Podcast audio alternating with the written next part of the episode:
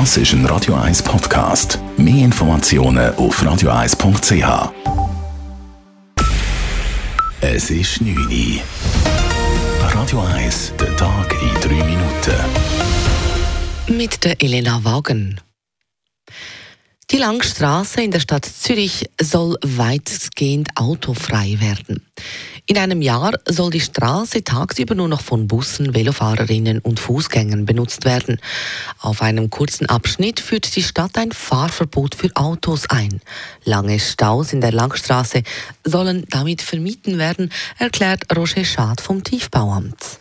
Um den Durchgangsverkehr reduzieren, planen wir, ähm, dass tagsüber nur Velofahrende, Bus und Taxis die beide Richtungen befahren dürfen. Es wird zwischen der Brauer und der Dienerstraße ein Fahrverbot für Autos gelten, den Tag durch. In der Nacht können aber alle Verkehrsteilnehmer die Straße in beide Richtungen nutzen. Der Durchgangsverkehr soll künftig über die Ankerstraße und die Kanonengasse umgeleitet werden.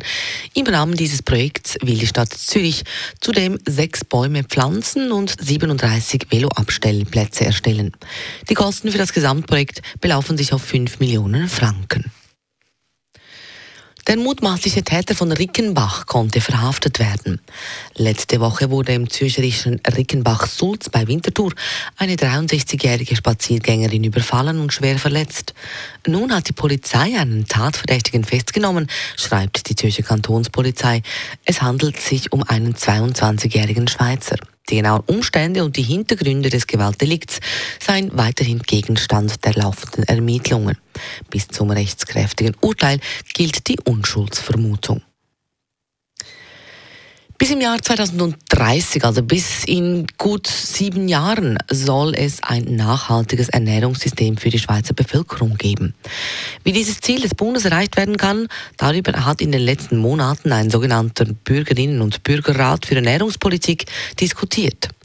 Nun hat der Rat 126 Empfehlungen zuhanden der Politik verabschiedet. So sollen beispielsweise mehr Lebensmittel unverpackt angeboten werden.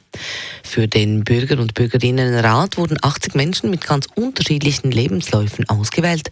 Der Rat ist Teil des Projekts Ernährungszukunft Schweiz.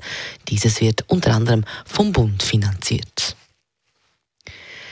Am zweiten Tag der Weltklimakonferenz alarmiert der Chef der UNO vor den drastischen Folgen des Klimawandels. Man befände sich auf dem Highway in die Klimahölle, erklärte Antonio Guterres heute vor den Staats- und Regierungschefs und man drücke noch weiter aufs Gaspedal. We are on a highway to climate hell with our foot still on the accelerator. Climate change is the central challenge of our century. It is unacceptable to put it on the back burner. Der Klimawandel sei die größte Herausforderung unserer Zeit, so der UNO-Generalsekretär weiter. Es sei inakzeptabel, dieses Problem auf die Seite zu schieben.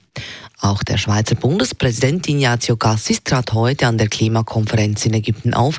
In seiner Rede forderte er die Staaten auf, das 1,5 Grad Ziel nicht aus den Augen zu verlieren. Radio 1, Wetter. Wir starten mit sternenklarem Himmel in die Nacht. Das heißt, es wird auch zünftig kalt, 2 bis 5 Grad, so tief geht die Temperatur im Laufe der Nacht. Morgen stehen wir dann allerdings bei Nebel auf. Der löst sich aber dann im Laufe des Tages auf und es gibt doch später einen ziemlich sonnigen Tag bei rund 12 Grad. Das war der Tag in 3 Minuten.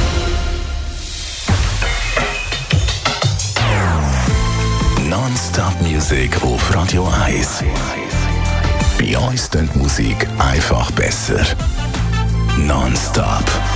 Radio 1. I shot the sheriff, but I did not shoot the. Das ist ein Radio 1 Podcast. Mehr Informationen auf radio1.ch.